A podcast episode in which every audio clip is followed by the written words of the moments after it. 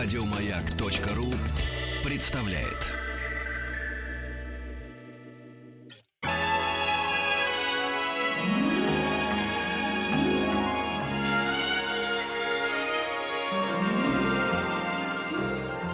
Уральские самоцветы. Добрый вечер, здравствуйте. Вахтанг Махарадзе, Павел Картаев. И мы опять в небо отправляемся. Да, сегодня. передача «Крылья Советов» у нас. Да, и гость у нас Виктор Павлович Куликов, историк авиации. Сегодня мы поговорим о российском операторском военно-воздушном флоте. Здравствуйте, добрый вечер. Добрый вечер, дорогие Здравствуйте. Виктор Павлович. Давайте определим даты, когда существовал российский императорский военно-воздушный флот. Так, значит, я думаю, дату можно считать официальной 30 января 1910 года. А что случилось тогда, Э, в 30 то- января? В то время м, был создан отдел воздушного флота. Он был создан при особом комитете по усилению военного флота России на добровольные пожертвования. Э, Его сформировали, в свою очередь, э, в- после поражения в русско-японской войне. Остались деньги и решили это использовать на э, так сказать, покупку аэропланов и подготовку летчиков. Мгм. Много ли денег удалось собрать? Для начала было 9 тысяч, потом казна, безусловно, э, при- прибавила. Военное ведомство было заинтересовано в подготовке летчиков, покупке самолетов, морское ведомство. То есть дело оставалось за, так сказать, э, возможностями. Мгм. А где покупали самолеты? Покупали в основном Франции. Колыбель авиации, Мгм. Франция. Парманы, Юпоры, Депердюсены. Вот. Хотя был такой момент, э, с 11 по 13 год в России проводились военные конкурсы аэропланов. Проводило их военное ведомство с целью выявить, э, значит, определить лучший а- аэроплан и э, дать заказ на его производство. В первом конкурсе победил российский аэроплан Гакель-7, но он был единственный, поэтому конкурс посчитали несостоявшимся. В другие э, годы побеждал, побеждали самолеты Сикорского, знаменитого Игоря Ивановича Сикорского. Мгм. Вот. Он получил первые и вторые места, но не получил заказ. Военное ведомство предпочло э, дать заказ на французский самолет «Маран». И Депердюсен, которые заняли третье и четвертое места, соответственно. Мотивация была простой. Эти аэропланы уже в производстве а- освоены, они, так сказать, э, находятся в авиационных частях, проверены, поэтому лучше э, и спокойнее э, купить иностранный То есть самолет. проще было купить иностранно, чем поддержать своего производителя в тот момент. Совершенно верно. А где в Петербурге строили, да, самолет? Авиационные заводы были, а, да, в Петербурге и в Москве в то время. А Хотя и называли заводы, первое время они больше походили на кустарные мастерские. Но со временем они получили нормальное оборудование, станки, наладили производство. Э, К 2017 году где-то ну, до 200-300 самолетов в месяц, но это в год, извиняюсь, это были по сравнению с авиационной промышленностью западных стран, это были крохи.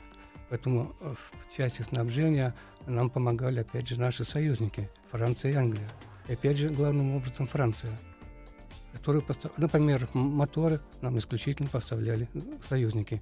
Э, Мы пытались собирать, э, сказать, э, моторы «Гном» и «Рон» у себя, но получалось не больше 10-30 штук в месяц. Ну, там цифры для фронта совершенно недостаточные. Мгм. Ну, А где, а, да, а про- а производство было автоматизировано какое-то или, или по большей части ручное? всё-таки? кустарный? Ручная- руч- Кустар. совершенно ручное, кустарное, буквально шла сборка из деталей, получаемых из-за границы. Ну, то есть э, в сарай, условно говоря, большой ангар, да. привезли э, запчасти, Запчасти. типа Лего, и мы, значит, Совершенно почесали верно. и давай молоточками все это Да, собирать. да. Мгм.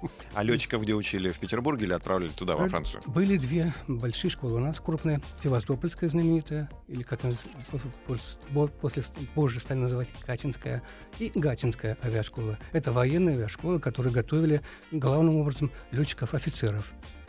Значит, позже, там, э, уже в начале войны, военное ведомство взяло под свою опеку и три частные авиашколы. Нашу московскую авиационную школу, как называлась, императорская о- авиашкола императорского московского воздухоплавательного общества на Ходынке. Одесская авиашкола Анатра, Артур Анатра был. И, значит, од- и еще, значит, взяли частную школу э, в в Петрограде. Вот. Они были, значит, э, э, ориентированы на подготовку нижних чинов летчиков. То есть летчик-солдат. И были призваны, их, у них план большой был, до 200 э, или 150 человек в месяц. В принципе, они с этой задачей справились, и фронт получил. А куда же там столько летчиков было? А, для фронта как раз, да? Для фронта, это исключительно для фронта. Хотя их не хватало. э, Ежемесячная убыль составляла до 37%. Еще больше аэропланы, еще больше моторы. Моторный голод, 15 год. Все это было сложно. А насколько хватало летчика тогда, ну, в среднем, насколько вылетов хватало одного летчика? Летчика хватало надолго. А, долго. Потери были небольшие и главным образом связаны э, с небоевыми условиями. Аварии, катастрофы, неисправности. Вот. Мы немножко опередили события. Э, Можно мне немножко к началу войны Давайте, конечно. Да. Итак, э, значит, вот этот воздушный м, э, отдел возглавил великий князь Александр Михайлович, родственник его императорское высочество, э, внук Николая I и, э, так сказать, э, кузен Николая II. Он был морским офицером, ну, что значит генерал, адъютант, адмирал. Вот. И возглавил нашу авиацию на фронте. Начали мы войну с небольшим количеством самолетов, где-то 240-220, 39 авиаотрядов, 6 авиационных рот. Но по сравнению, скажем, с другими союзниками, мы довольно... Нас, пожалуй, пережала только Германия количественно. А вот качественно мы немножко уже уступали. Э, За два года до войны моторы уже были значит, э, с, использованным ресурсом, сами аэропланы изношены. Поэтому, когда началась война, первую же, первую же осень самолеты стояли под открытым небом, дождь, слякоть. Естественно, они стали уходить из строя. Восполнить убыль мы не могли. Силами своих заводов, ну, это они пок- покрывали. Обратились к союзникам. Те сказали, нет, мы можем не больше 15% от своего э, объема, и то не самые лучшие. Мы согласились на все. Как доставлять северным морским путем из порта Брес во Францию входили пароходы, двигались к нам в Архангельск, порт Бакарица, или в порт Романов, Мурманск. Там сгружали это имущество авиационное, перегружали на узкоколейку и тихонечко тащили до Вологды. В общем, весь путь занимал почти год. К тому времени самолеты, конечно, устаревали. Прогресс был в авиации огромный и в скорости, в вооружении. Получался, значит, а ведь э, один самолет занимал три ящика. В одном ящике фюзеляж с колесиками, скажем так, с шасси. В втором ящике пара, коробка крыльев. Это большинство самолетов были бипланами. В третьем ящике мотор, запчасти. И вот все это имущество размещалось на складах, ставилось 2-3 этажа, и тихонечко, тихонечко через Волгу, из Волги потом уже на нормальную колею э, распределялись на авиационные склады в Петербург, в Москву. Вот таким образом получилось так, что к концу 2017 года э, в портах Мурманска и Архангельска скопилось до 700 800 самолетов. Их ставили, в- э, ящики с самолетами ставили в три этажа, нижние ломались, аппараты портились. Ну вот, к сожалению, вот так получилось. То есть в основном все э, самолеты, которые должны были быть уже давно в Москве, Санкт-Петербурге, не знаю Да. где, Мгм. они оседали в Мурманске и там вот прямо складировались. Ну, просто. большое число, к сожалению, не удавалось наладить, хотя уже потом, в 2016 году, сделали нормальную колею до Вологды. Это не решило проблему. Почему они с самоходом не шли? Почему они не летели? Маленький ресурс моторов. Надо было собирать. Нужны были специалисты, нужны были аэродромы. Так, кстати, рационально. Ну, маленький ресурс, а потом условия. Э, Они не могли совершать такие большие перелеты. В тех условиях эти несовершенные аппараты. Но зато Красная Армия получила замечательный запас авиационной техники после 17 года и воевала с ним всю гражданскую войну. Не Получилось, себя. как, как раз уже после революции они все это довезли из Мурманска Да. в результате. То есть Получилось. готовили, получается, для э, рабоче-крестьянской рабочей э, партии, да? А про моторы мы можем поговорить? Действительно, вот не хватало ресурса из Парижа до Москвы долететь, да? А сколько хватало одного мотора? Откуда? До Ротативный, основной, основные двигатели, так называемые ротативные. У него в чем особенность? Винт вращается в одну сторону, а блок с цилиндрами в другую. Ось неподвижно закреплена. Все это обильно поливается касторовым маслом, брызги летят на пилота, если он, он сидит перед мотором. Есть еще были самолеты с толкающим винтом. Вот вся эта прелесть, м, Потом у них была ограниченная мощность Самые мощные моторы были от 110, 150, дальше уже просто технически невозможно. Были очень капризные, постоянно маслом касторкой заливал свечи, отказывали, прогорали цилиндры. Ну, это не самый лучший. Другое дело немцы. Они избрали обычные моторы водяного охлаждения, знаменитый свой «Мерседес». Они работали устойчиво, нормально. Нам не удалось наладить на производство ни того, ни другого, и мы были, так сказать, должны были следить и ждать милости от природы. Пока пилот долетал от э, Парижа там, до Москвы, например, Да. он уже его мог поджариться в касторовом масле, мне кажется. Ну да. А тогда я не понимаю. Можно было наладить, э, вот уже больше в 17 году, через Салоники в Греции, наши союзники тоже были. Ну, там тоже перелет где-то от 300 до 500 километров на линии фронта при ненадежном таких самолетах. Это Ну было да. нереально. Я не понимаю, есть- что да, при таких ненадежных двигателях кто шел в, в пилоты. авиацию, да. это же Отбоя не было, ну что вы. Серьезно? Да. Каждый вылет это Было престижно. Престиж мотора. летчиков и еще в предвоенные годы. Во-первых, это были новые люди совершенно. Новый род войск, авиация возникла. элита. Потом она уже разделилась, там, истребительная, маневровочная, разведывательная. И уже при военное время летчики были, ну, наверное, сродни, можно сказать, с космонавтами в наше Мгм. время. Вот. Э, Ведь при военное время скажи, э, знаменито соревнованиями, состязаниями на скорость, на высоту, на грузоподъемность. Получали большие призы. Они были на первых э, полосах газет. А, ну, Они были понятно. героями То есть- масс, народных больших масс. Суперзвезды, в общем, да, показательные полеты на ипподромах, по городам и гу- губернским, столичным. Э, Строили иностранные и наши летчики. Не только агитируя за авиацию, но, конечно, получая и соответствующее награждение за это. А деньги хорош- хорошие они получали, да? За Безусловно, иначе бы они не участвовали за там, несколько, по- полет 10-15 минут и так далее. Ну вот, допустим, вспоминаю, 11 год, Всероссийский авиационный праздник, авиационная неделя, Коломенский аэродром Петербург. Билеты на, на трибуны от 20 копеек до 5 рублей, так сказать, для, ниж- ну, так сказать, для простых, скажем так, людей, и от 5 до 20 рублей в ложе. Ну, какая ложь, там просто обычный, э, так сказать, павильон деревянный, сделан на скорую руку. Да, интересно. Д- Давайте сейчас немножко передохнем. У нас Виктор Павлович Куликов, историк авиации в гостях. Мы говорим о российском императорском военно-воздушном флоте. Уральские самоцветы. Вечер добрый. Э, Вахтанг Махарадзе, Павел Картаев. Сегодня мы говорим о Российском императорском военно-воздушном флоте. У нас в гостях Виктор Павлович Куликов, историк авиации. Очень опасная профессия была. Э, Российский императорский военно-воздушный флот э, очень ненадежный, как мы выяснили. Ну, А парашюты у них хотя бы были? Парашютов не было. Да. Нет, они были в реальности, то есть еще до войны. Глеб Евгеньевич Котельников создал свой знаменитый РК-1. Ну, и расшифровывают русский, на самом деле, так сказать, ранцевый парашют Котельникова. Он был помещен э, в алюминиевый корпус, снизу были пружинки, э, летчик дергал за кольцо, открывалось. Все испытали э, при прыжках из корзины воздушного шара, но в серию не пошли. Вернее, так, с такой, в такой упаковке летчик мог- не мог разместиться ни в какой кабине. Места просто не было. Даже э, пилоты воздушных кораблей знаменитых, Илья Муромец, чем- моторных наших тяжелых бомбардировщиков, тоже отказались от этих парашютов, хотя и перед войной было создано 70 штук.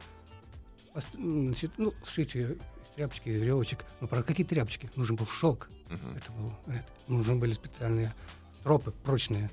Конструкция была, безусловно, удачна, но невозможно. И парашюты отдали воздухоплавателям, которые спасались на них, когда прыгали из корзины, если Аэростат подбивал противник. И тоже, опять же, было... э, Они не, не де- одевали парашют за спину, они просто прицепляли парашют к хвосту э, своего, так сказать, аэростата, и в момент прыжка просто э, один человек мог выпрыгнуть. и все боялись, что парашют не раскроется. Поэтому вот... И прыгал только один из экипажа. Нет, как, как правило, если можно было два, но, э, как правило, поднимался, в этом случае поднимался, конечно, один. Обычно два, но они размещали эти купола в разные стороны. А раскрытый купол парашюта, хотя и в, в сложном виде, при сильном ветре мог, запутать, мог запутаться. Мгм. Даже в тех же трассах, которые окружали Аэростат. Он мог не раскрыться. Ну, в общем, это... Потом появились уже французские парашюты Жюкмеса. Вот они были лучше. Они, к сожалению, опередили. Ну, это уже позже. Не, ну, в принципе же известно, что любой э, практически самолет э, может сесть и без мотора, по большому счету, при умении управлять. Да. Там могли отказа, самолеты да, планировать и нормально садиться без мотора. да. Это было. То есть, в принципе, э, если даже На мотор- поврежденном самолете был шанс. моторы были даже если ненадежны, у пилота всегда все-таки была возможность посадить самолет как-то там в поле, не знаю. Главное перетянуть линию фронта и сесть к своим. Ну, это понятно, да. Вот. Это, да, это часто очень Мы важно выяснили было. интересную э, цифру. 10-15% на боевые потери самолетов было, да? Да. А как э, происходило повреждение самолетов в бою? Там были какие-то мощные пулеметы или Ну, они там саблями махали? а- опасно это артиллерия зенитная, шрапнель. Потому что близкий взрыв разрушал. Достаточно было в конструкцию попасть осколком и повредить несколько стоек. Этот э, летающий забор, так сказать, бипланная коробка, естественно, перекашивалась, теряла свою, так сказать, устойчивость. Осколки попадали в бензобак, пожар. Ну, в общем, это трагедия. Пулеметный огонь и винтовочный тоже был опасностью, особенно на высотах до 800 метров. То есть Парадокс- даже из винтовки могли попасть. Да. До свидания. Да, и попадали, и, к сожалению, не только м, противник, а наши войска. Это бич был просто в 2014 году, после начала войны, но не знал народ аэроплана. Не знал. Летит аэроплан, рота садится, офицер командует, залповый. Он идет на посадку, доходило до того, что просто убивали летчиков, погибал экипаж.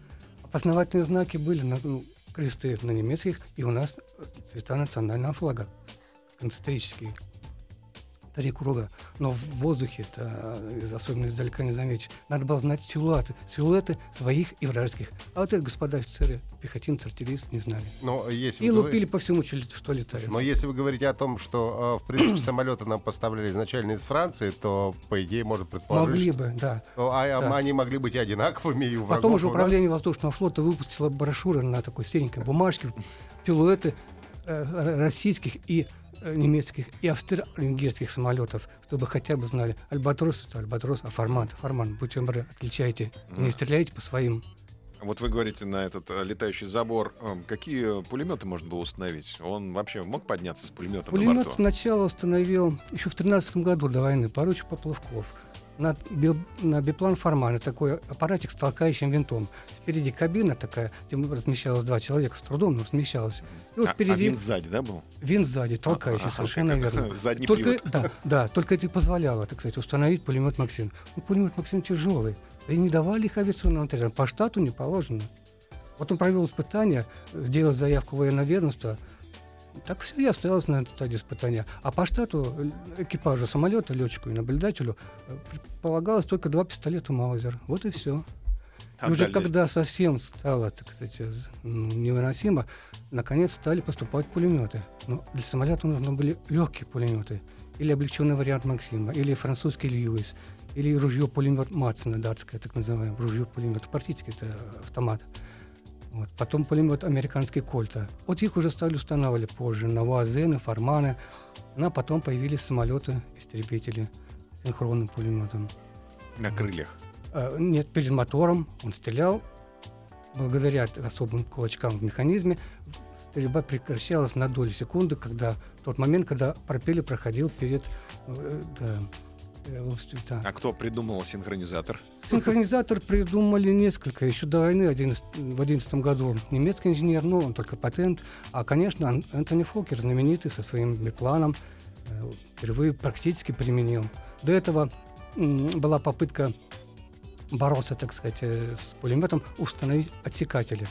Это француз Гаро знаменитый. Взял на своем пропеллере, установил, установил металлические отсекатели. И часть пуль, попадая в отсекатели, уходили в сторону, а часть попадали в цель. Он успел сбить три самолета, прежде сам э, сел на вынужденный к немцам. Немцы посмотрели, сказали, нет, это не надо, мы поставим синхронизатор. Там доходило до трех пулеметов синхронных у Фокера. А мы довольствовались тем, что вот м, Ставили пулемет Максим. нет, сначала пулемет. Нет, у нас тоже у нас был выход. У нас Россия э, страна сплошных нереализованных ре- решений.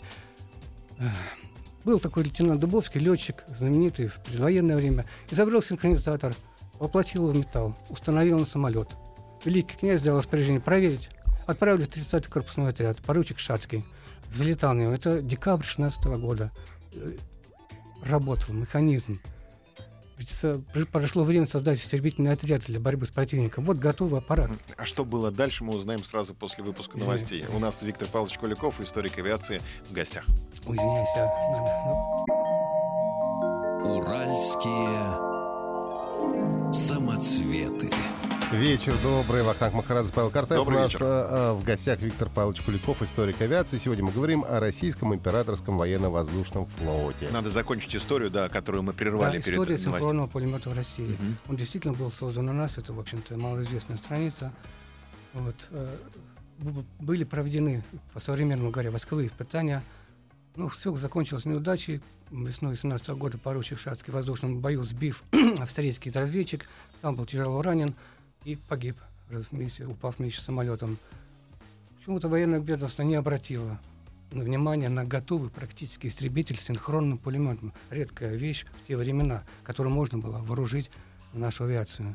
И все так в этом. После этого серийного производства ни пулемет, ни самолет не передавались. Мгм. У немцев появился организатор. Да, в 16 году мы столкнулись, э, летом 16 года на фронте появились вот эти знаменитые монопланы Фокер, Мгм. бич Фокера, как его называли, который был на Западном фронте, к сожалению, он стал бичом и для наших разведчиков, тихоходных. Атаковать на Фокере беззащитный биплан сзади, потому что наблюдатель не мог стрелять назад, мотор располагался сзади, винт, можно было только обороняться, кружиться и ст- отстреливаться. А пулеметы э, внутри винта позже, позже уже появились? Ну, А, которые у прям нас в винте, Через- да, у нас. У нас позже. Позже, у Да, них раньше. да. А скажите, в то время э, в основном, насколько я понимаю, все-таки авиация пользовалась для того, чтобы пров- проводить разведку, реконсценировку и так далее. Да. А э, так э, называемые воздушные бои непосредственно были или их еще не было в то время? Первый воздушный бой знаменитый 26 августа Таран Петра Николаевича Нестерова, когда он уничтожил австрийский альбатрос. Сев на него колесами. Таранев, А, тарань. Таранев таранным ударом, как раз это фронт под Львовом, третья армия. Накануне ему сделали, так сказать, замечание, что же вы позволяете, э, австрийские разведчики летают над нашим расположением, сделайте что-нибудь. Он и решил, оружия не было. Они хотел просто коснуться колесами шасси и заставить, но колеса застряли. Затем мотор закру- врезался, и все участники воздух- первого воздушного боя погибли. Вот. Это уже потом, в 16 году возникла истребительная авиация, постепенно появились самолеты. Первоначально пулемет устанавливали на верхнем крыле, чтобы не попасть в винт. Вот. Одно время даже устанавливали на, под углом, из кабины он стрелял под углом чуть ли не 60 градусов. Был- была такая установка. Ну, почему? Чтобы не попасть своим пулями в свой собственный винт. Сложно было пристреляться. И вот потом появились синхронизаторы. Уже 17 год у нас была полноценная истребительная авиация. А прицел был, когда вот под, Прицел под углом? был самый п- примитивный, диоптрический. Появились коллиматорные прицелы, опять же, конец 17 года, опять же, не наши. Их выдавали в качестве награждения самым лучшим летчикам-истребителям. Как и самолеты СПАД-7, в то время э, прогрессивный истребитель с синхронным пулеметом, маневрный, 200 км в час. Мечта летчика-истребителя. И поштучно буквально распределяли по отрядам. А кого вообще брали в летчики в те времена? Что было важно в анкете, наверное, какую-то анкету заполнял человек? Да, заполнялась анкета. Ну, старались брать, вот, допустим, летчики-наблюдатели. Его задача состояла в разведке. Он должен был с с высоты полета определить цели, значит, расположение, нанести значит, на карту, делать кроки, значит, э, уметь пользоваться фотоаппаратом, грамотно снять позиции. Когда они поддерживали огонь артиллерии, корректировка огня тоже были. Уже в 2017 году появились радиостанции. То есть это требовало образования. Нижние чины солдаты здесь не годились. Вот. А летчиками могли стать и нижние чины. Когда большая часть офицеров, кадровый состав уже значительно уменьшился, стали брать на службу солдат. Мгм. Так что вот, принципе, и солдаты тоже были. Важно ли, какой веры был человек в те времена? Совершенно верно. Это была просто графа в анкете. Главное были деловые качества. Ну, безусловно, здоровье. Вот. Ну, то есть нас бы с тобой не взяли, потому что мы бы с тобой ничего не увидели, на зрение плохое. Мы бы не могли бы э, провести э, правильную... Да, я тоже так думал. Но когда я увидел фотографию э, инструктора авиационной школы Севастопольской Раевского, он летал в очках. Но он, правда, был гражданский. Сделали исключение. Ну да, но если так летать, там, не знаю, плохая погода, дождь, это же вообще ж ничего не увидишь. Абсолютно. Зрение, да. Хотя были летчики, которые летали и на протезах двое наших русских а, летчиков. Один летчик-наблюдатель ле- летел с протезом правой руки и управлялся. Ничего себе. Да. А вот в связи с такой повышенной опасностью, э, я думаю, что не брали женатых э, летчиков, да? Ну, не м- женатых мужчин в летчике. Ну, вот как ни странно, когда смотришь послужные списки, женатых очень мало. Там стоит слово «холост». Мгм. Исповедание православное, значит, э, макометянского исповедания, римско-католического, э, старообрядческого. Мгм. Вот. И все. А если летчик захотел жениться, он должен спросить разрешение у Ну, почти, потому что приказ, в приказе уже шел приказ по отряду, э, что с такого-то числа такой-то, так сказать, офицер вступил в первый брак с девицей. Дальше следует фами- фамилия, имя, отчество, православный и т.д. и т.п. А женам выплачивали в случае чего какую-то компенсацию? Нет, только что заработал. И всё. А Да. мне вот интересно, вы сказали, что были они звездами. Я прям представил, как космонавты. Вот сегодня, наверное, они были настолько же знамениты. И ведь, наверное, не всяк мог стать летчиком в, в те времена. Это, ну, не знаю, конкурсная какая-то была основа серьезная. Или именно благородным нужно быть, образование. Ведь, ну, были какие-то Экзамены какие-то? что преференции, не Да, знаю. безусловно, при- отбирали офицеров, ну, медицинская комиссия, безусловно. Ну и э, существовало такое поверье, что ли, ну, должен иметь э, сердце особое. Когда летчик боялся лететь на самолете, боялся высоты, говорили, он потерял сердце. Вот. Его старались э, продержать э, в отряде недолго, отправляли в тыл, а кончалось иногда и то, что то есть отчисляли в свою часть. Ведь каждый летчик, э, допустим, поручик топорексических войск, или поручик такого-то пехотного полка, поручик такого-то подпоручик или капитан значит, артиллерийского полка. Принадлежность к другой части всегда это обозначалось.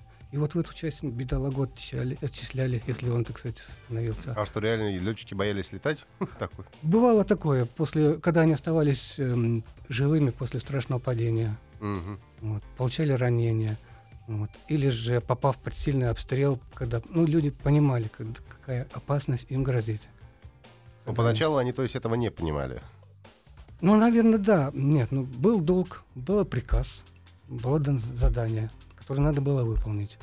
Ну, были такие, видимо, что не удержали. Но это единичные случаи. Основная масса, конечно, несмотря на э, э, несовершенные аппараты, несмотря на э, слабость, так сказать, э, в этих наших военно-воздушных сил, они замещ- замещали это все своим героизмом, своей храбростью. И, как и в приказах писали, смертью своей запечатлел подвиг. Мгм. Э, За годы войны, значит, э, 127 летчиков стали георгиевскими кавалерами. То есть их награждали либо э, орденом Святого Георгия четвертой степени, либо георгиевским, или, как говорят, золотым оружием.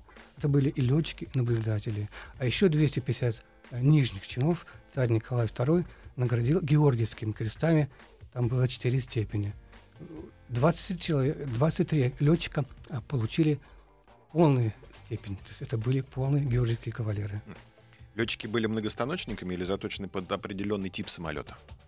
А, первоначально выпускали, конечно, только разведчиков. Потом появилась специализация. Э, Особенно много подготовки требовало для получения полноценного истребителя. Поэтому в школах уже после 16 года стала, э, э, появилась специализация. Сначала шел учебный самолет, они сажа- потом пересаживали на разведчики, а наиболее выдающихся, наиболее приспособленных для высшего пилотажа отбирали в специальные школы. Обучали в Симферопольском отделении или же посылали даже за границу. Французы принимали наших летчиков и обучали в своих школах, готовили нам истребителей. А что, кроме мертвой петли, еще были какие-то элементы высшего Да, пилотажа? штопор, переворот, боевой разворот, Эмельман. Вот, это все надо было, так сказать. И мельман — это полупетля наверх Совершенно и верно. И разворот, переворот, и переворот возвращение, да. кабины Да, в обратное состояние. да, совершенно Эмельман. верно. А обратная фигура и выполнялась с понижением, то есть Ну, э, ну, полпетля знаете, вниз. их готовили, но в реальных условиях фронта было все проще. Шел вражеский разведчик, надо было сблизиться, атаковать и сбить его. Поскольку сзади сидел наблюдатель с пулеметом, особенно близко не сунешься, самый распространенный прием было нырнуть это аппарат противника, Набрать скорость. набрать скорость, взять ручку на себя, подняться и в упор в брюхо прошить, так сказать. Но это требовал высокий расчет. Достаточно было немножко ошибиться, можно было просто попасть под смертельную пулю Мгм. летчика А с какой дистанции открывали огонь в те времена? Во Вы времена знаете, я читал флота? донесения, там вплоть до того, что э, я открыл огонь с 50 шагов. Ну, то есть в упор практически. Ну, практически в упор, да, совершенно верно. Есть Надо было... Открыл Задача... огонь, а дальше успел отвернуть, не успел, это называется. Нет, там главное, да, действительно, первая задача, основная, сблизиться максимально с противником. А, и тем более надо было стрелять, стрельба была. м, Главное, чтобы у тебя стоял синхронный пулемет. Если у тебя стоял пулемет Льюит французский, значит, э, барабанчик, обойма, 47 патронов, кончилась, отлетаешь в сторону, э, опускаешь пулемет сам вручную, он у нас положен наверху, выносишь, значит, убираешь пустую обойму, ставишь новую. Снова догоняешь противника, опять очередь 47 патронов. И так далее.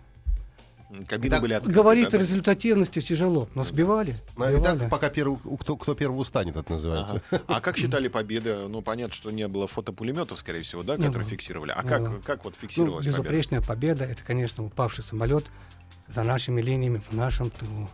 Тут и снимки с разных ракурсов сбитого самолета, тут и пленные летчики в обнимку, или убитые, пардон, так сказать, если уж неизбежно война есть война.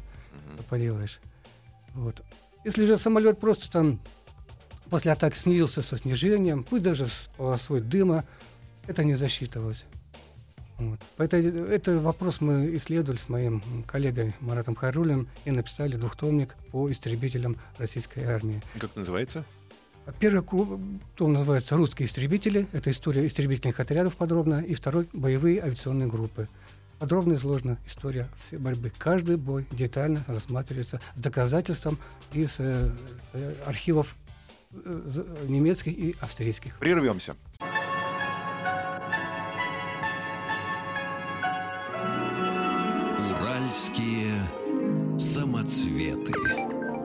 Добрый вечер еще раз. Вахтанг Махарадзе, Павел Картаев, наш Добрый гость вечер. Виктор Павлович Куликов, историк авиации. Мы сегодня говорим о российском императорском военно-воздушном флоте. Но вообще он недолго ведь, да, существовал именно императорский флот? Да, Не- до февраля, но потом стал российским просто. А потом стал просто российским Да. флотом. И до конца 17 года исправно исполнял свою работу.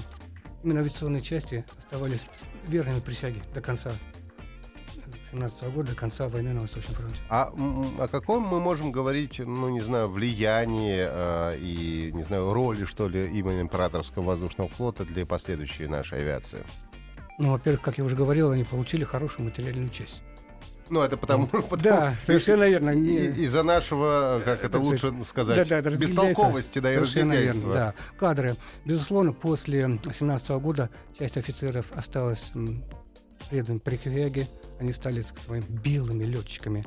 После войны их имена были преданы забвению. Среди них и лучшие наши летчики асы, которые э, служили в различных белых армиях. Они эмигрировали или они, я не знаю... Кто-то эмигрировал, кто-то погиб на фронтах, э, кто-то вернулся и кончил ГУЛАГом или вышкой. вышкой. Очень много погибло. А кто-то стал красными? Даже те, кто стал красными и получили ордена Красного Знамени, их расстреляли потом. Всех бывших офицеров. Редко кто из них дожил, так сказать, э, свои, и умер своей смертью, естественной. Мгм. То есть, в принципе, можно сказать, что э, часть авиации просто выкосили после революции. Совершенно верно. Вот Ну этот ведь, классовый подход. Но ведь это была элита, да? А как вообще... Совершенно верно. Как летчики вели себя? Вот э, прошел воздушный бой, они помахали друг другу руками, крыльями, и разошлись, ну, на- нанесли какие-то поражения. То есть была какая-то, я не знаю, какое-то рыцарство в воздухе? Или все-таки они шли до последнего и до, Э, да, убивали были до такие смерти? случаи, когда они встречались, когда кончались патроны, они начи- обменивались приветственными знаками, махали друг другу руками. А первое время, когда не было оружия, просто один разведчик летел в одну сторону фронта, другой в другую, и они радостно махали друг другу. До тех пор, пока- команда велела, да. А потом был такой сбитый летчик, а, значит, э, через некоторое время э, летел с- самолет, и на аэродром сбрался, сбрасывалось письмо, в котором часто значит, сообщались данные или взятых в плен, или убитых летчиков, их фотографии, или фотографии их могил. Э, Просьба, значит, э, Ну, вплоть до того, что возвращали даже деньги в этом письме, которые были обнаружены документы. Не знаю. Ничего Так себе. что, да, было очень это. И, конечно же, наших погибших летчиков хоронили немцы, и мы, в свою очередь, погибших летчиков хоронили с почтами и отсылали фотографии с их именами э, через То линию фронта. Кодекс Воздушный. чести, не знаю, какой Совершенно существовал. Очень, да? да, да, это безусловно. Когда это все ушло, перестало быть актуальным? Такое поведение. Наверное, конец 17 года. Ну, уж, безусловно, уже и гражданская война, там уже просто ну, не, да, не, не было такого, совершенно точно. Какие-то новшества э, были внедрены вот э, в этот период в авиации? Может быть, новые моторы поступили, новое да, топливо? начинали где-то с моторов, этим ромом, ном, э, где-то 80 лошадиных сил, а закончили с моторами 200 и больше 200 Ничего лошадиных сил. Рекорды скорости, да? Рекорды высоты. Ну, Это новые даже ну, рекорды не, не зарегистрированные. Это рекорды уже поставленные конструкторами, которые сидели по разные стороны от фро- линии фронта, и каждый изобретал более совершенная борьба за скорость, за маневренность для истребителей, за грузоподъемность для бомбардировщиков. А вообще на каких высотах работали тогда летчики? Восточный фронт где-то 2-3 километра. Так высоко? М, Ну, если учесть, что немецкие летали на четырех, то, в общем-то, Не очень, да. Да. Э, ведь Даже когда наши наблюдательные посты замечали воздушный разведчик, э, приближающийся к линии фронта, сообщали на аэродром, нашему самолету надо было кругами подниматься минут 40, чтобы набрать боевую высоту, догнать и атаковать. Скорость Альбатроса была до 40-160, к концу войны под 180. А наши истребители одноместные, скоростные, Ньюпор, ну, 160. А если, не дай бог, на самолет старый, да старый мотор, то он и 150 не выжимал. То есть, в принципе, э, была большая разница по а, ну, качеству и, Условиям. и уровню Совершенно да, верно. А ночью, ночью кто-нибудь летал? Ночью летали бомбардировщики, ночные бомбардировщики. Бомбежки начались где-то в 16 году. Вот, Конечно, средства справиться от э, убийственного огня зенитной артиллерии. Ну и то в Вот. ясную ночь только, да? Потому Совершенно верно. В ясную, в ясную нет. лунную ночь э, летали, так сказать, з- взлетали, допустим, в сумерки. Э, часто бомбили просто станции освещенные, вот, еще где-то эшелоны. И возвращались, уже аэродром освещался кострами, э, брали прожектор с, маш- с машиной, устанавливали. Вот. Э, Были такие ночные полеты. А да. дальность действия авиации? Дальность действия, Времен? ну, где-то ну, в одну сторону 100-150 километров для на- двухместных разведчиков. Ну, Илья Морец мог вести это, дальние рейды до 200-300 километров. И Ну, в обратно зависимости, да. Все зависело от бомбовой разве... э, от нагрузки. Если просто задача разведки как можно глубже в тыл, они не брали с собой почти бомб. Вот если стояла задача бомбить и залететь, тогда, конечно, было, надо было меньше, меньше брать горючего, больше брать бомб. Бомбы чтобы- подвешивались или они были внутри они внутри, на Илье Муромце они были внутри кабины. Мгм. На других аппаратах они подвешивались снаружи. Ну, Просто как Или это же брали в кабину. из авоськи выбрасывал. Так, это. Совершенно верно. Серьезно? Да, Руками да, да. выбрасывали бомбы? Да, да. Ну, небольшие, это, где-то 20-фунтовые. Типа гранаты такие, да? Да, Точно. совершенно верно. Мгм. Ну, так как обычно бомба с ветряночкой, это, кстати, Мгм. спускалась. Прицельность была так себе, наверное, да? Безусловно. Хотя уже появились прицелы, опять же, 16-17 год, привлекли ученых, были, значит, созданы это ветрочеты и так далее. Но в основном, конечно, на удачу.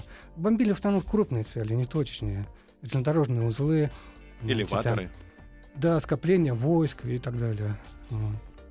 Как жаль, что опять закончилось время на самом интересном месте. Всегда так бывает, да. Ждем вас снова в нашей студии. Приходите. С удовольствием буду. Виктор Павлович Куликов у нас был сегодня в гостях, историк авиации. Поговорили Всего про доброго. российский императорский военно-воздушный флот. До Да, свидания. До свидания. Всего доброго. Счастливо. Послушаем новости. Еще больше подкастов на радиомаяк.ру.